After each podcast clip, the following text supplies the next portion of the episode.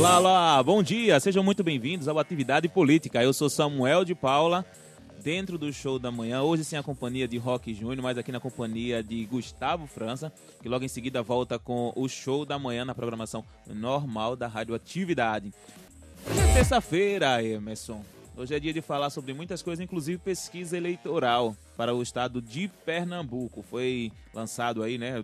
Todo mundo teve conhecimento da nova pesquisa onde Marília Reis mais uma vez se coloca à frente dos seus concorrentes e dessa vez com uma vantagem bem grande. São 16 pontos de distância da segunda colocada Raquel Lila, Raquel Lira do PSDB, que somou 13% das intenções de voto. Nós vemos que algumas pesquisas, acho que a segunda é ante, a antepenúltima, é, elas estavam tecnicamente empatadas, Raquel também tecnicamente empatado com o terceiro lugar e os quarto e quinto ali basicamente é, com o mesmo patamar de números de votos, mas dessa vez Marília deu um up a quem diga que ela chegou no seu teto de votos. Só vamos saber mais, a, mais à frente, né, a seguir com a composição aí do, dos cenários que vai se vivendo. É como eu sempre digo, a pesquisa reflete o cenário vivido neste momento e neste momento Marília Reis se consolida em primeiro lugar. Se a eleição fosse hoje, ela seria a primeira governadora eleita no estado de Pernambuco.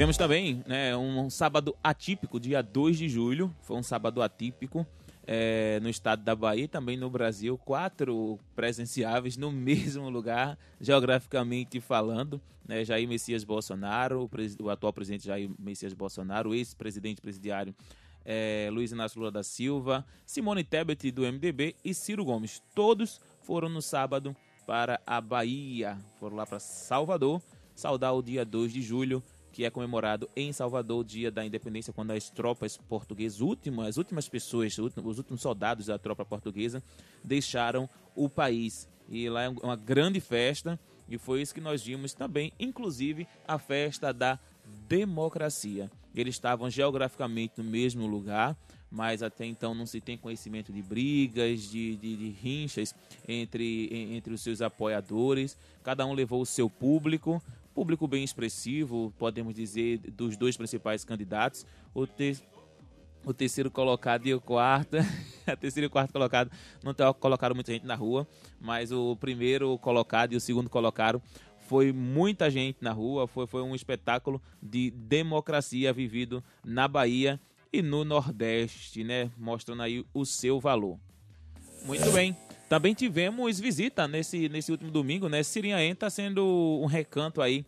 É... Deixa eu chamar Gustavo. Gustavo?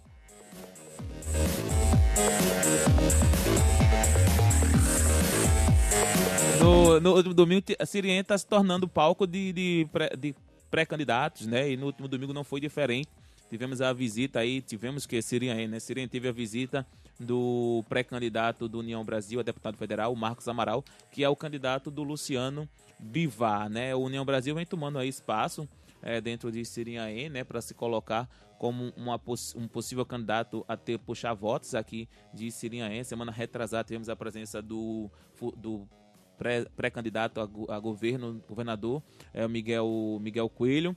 E aí ele trouxe sua comitiva, e dessa vez foi Marcos Amaral, presidente do União Brasil em Pernambuco, que sentou, tirou foto, se reuniu com algumas lideranças políticas do município.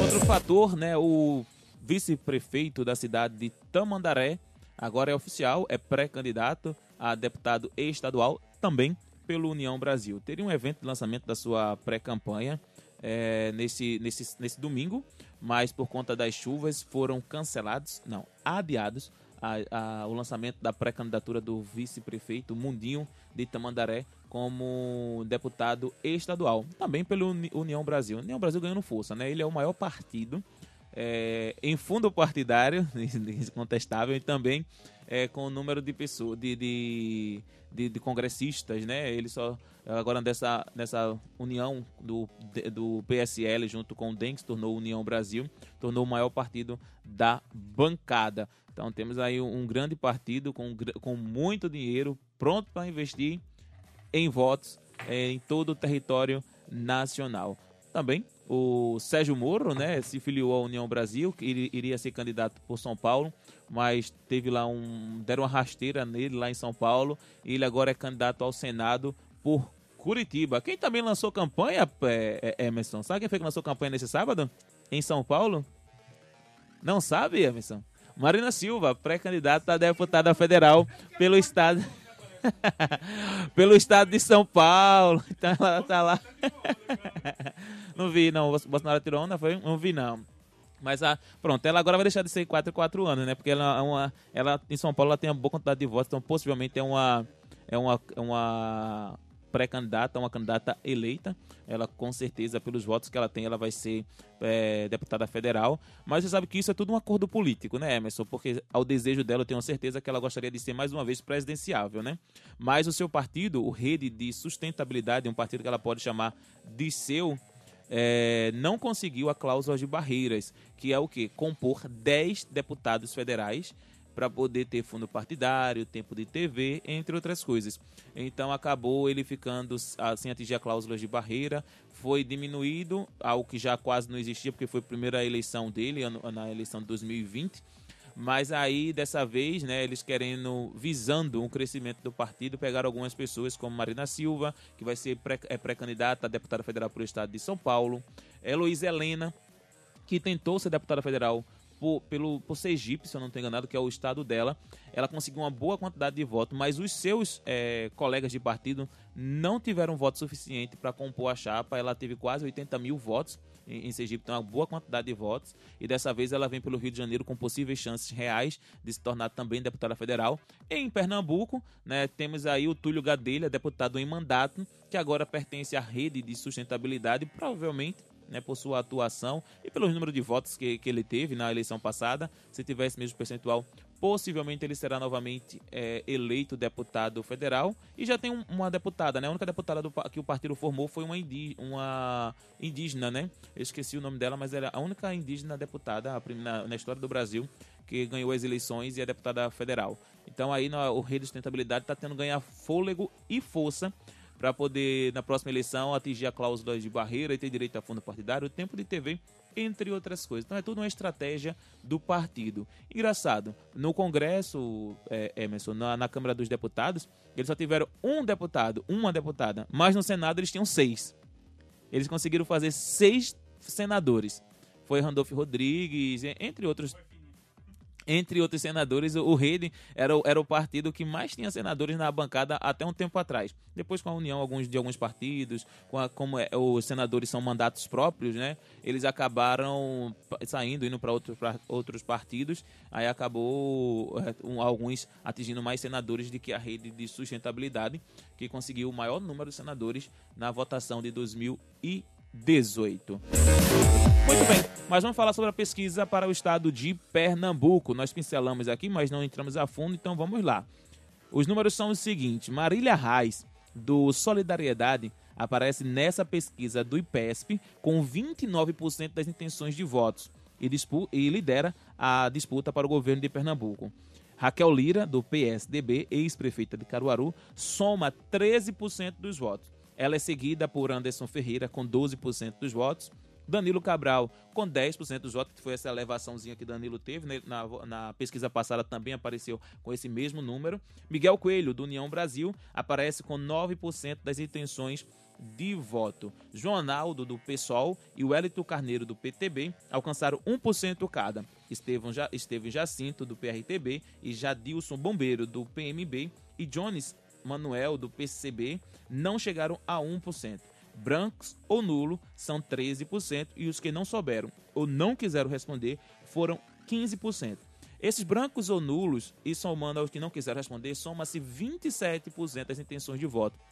Então tem quase um terço do eleitorado pernambucano a ser conquistado pelos principais candidatos ou pelos candidatos pequenos também ali, mas tem reais chances. A eleição não está de decidida. Pernambuco não vai ser decidido em primeiro turno dessa vez, né? Não vai ser decidido em primeiro turno. Vamos ver o que vai acontecer mais à frente sobre tudo isso, sobre os cenários vividos, mas nesse momento Marília Arraes do Solidariedade aparece em primeiro lugar. Lembrando a você que a pesquisa é registrada no TRE pela numeração PE traço 05934 barra 2022 e no Tribunal Superior Eleitoral sobre o número BR 06505 barra 2022. A margem de erro é de 3 pontos percentuais para mais ou para menos. E os percentuais que não totalizam 100% são decorrentes do arredondamento ou múltiplas alternativas de resposta.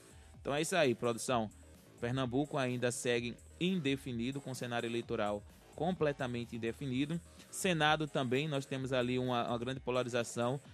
As principais chapas ainda não declararam seus candidatos ao Senado. Temos aí André de Paula por Marília Reis, na né, Solidariedade. Temos Tereza Leitão pela Frente Popular. É, entre outros pequenos dos partidos pequenos, mas os principais, Gilson Machado, perdão, de Anderson Ferreira, é, aliado ao presidente de primeira hora, do presidente Bolsonaro. Falta Raquel Lira decidir sua candidata ou seu candidato ao Senado. E Miguel Coelho também decidir quem será seus, seu candidato ou sua candidata ao Senado Federal. As intenções de voto para esse, esse público, eles são majoritárias. André de Paula se aparenta em primeiro lugar quando não se coloca o nome, o, número, o nome de Raquel Lira.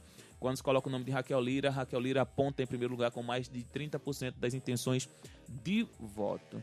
Né? Se Raquel quiser se juntar com Miguel, a oportunidade dela se tornar senadora é, pelo estado de Pernambuco, se eu não estou enganado, se assim se concretizar, se ela for para para o lado de Miguel e for candidata a senadora, vai ser a primeira senadora eleita na história de Pernambuco. Como eu já disse, essa eleição possivelmente será as eleições das mulheres. Talvez uma mulher no governo e uma mulher no Senado se configurar essas conversas. Apesar que Raquel grita aos, aos quatro cantos que é, é pré-candidata ao governo do estado de Pernambuco e não abre mão disto.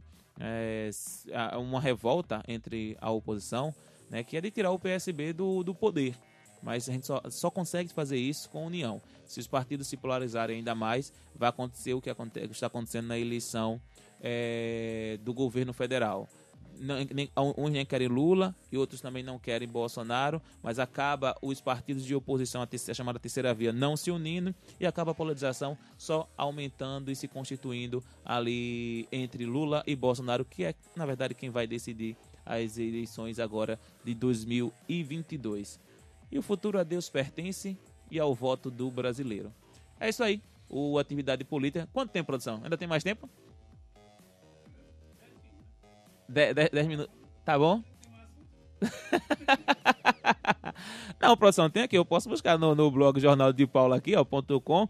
Tem várias notas, já saiu até nota hoje, inclusive sobre, sobre Miguel Coelho. Só mais um, então vamos lá. Inclusive sobre Miguel Coelho, nós tivemos aqui uma nota que ele acabou de receber o apoio do prefeito de Toritama, a Edilson Tavares do MDB oficializou a adesão nesta segunda-feira. Ontem, né, numa reunião no Recife, o encontro teve a participação também do senador Fernando Bezerra, que é pai de Miguel Coelho, né? Então ele agora realmente está aí do lado de Miguel Coelho, apoiando em Toritama, que é onde é, Miguel está tentando buscar mais reduto. Né? Sua vice, Alessandra Vieira, também é do Agreste, ela é, é natural de Santa, Santa Cruz. Ah, não disse isso, né? Miguel Coelho anunciou é, a sua vice, né, Alessandra Vieira, também do União Brasil.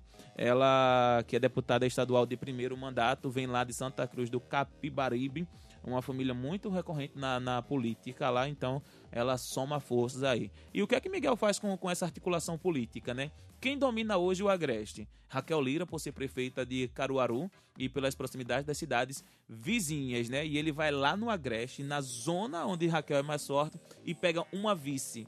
Mas não é só uma vice, é uma vice-mulher, né? Para unir a sua chapa ali, para bater barreiras com a própria Raquel Lira. Né? A deputada Alessandra Vieira foi eleita em 2018 com mais de 40 mil votos e a maioria dos seus votos são somados àquela região, literalmente, do Agreste. Então, é um grande reforço para sua candidatura. Quem pensou que seria Raquel Lira, né? Quebrou a cara aí e Raquel é, segue como pré-candidata ao governo.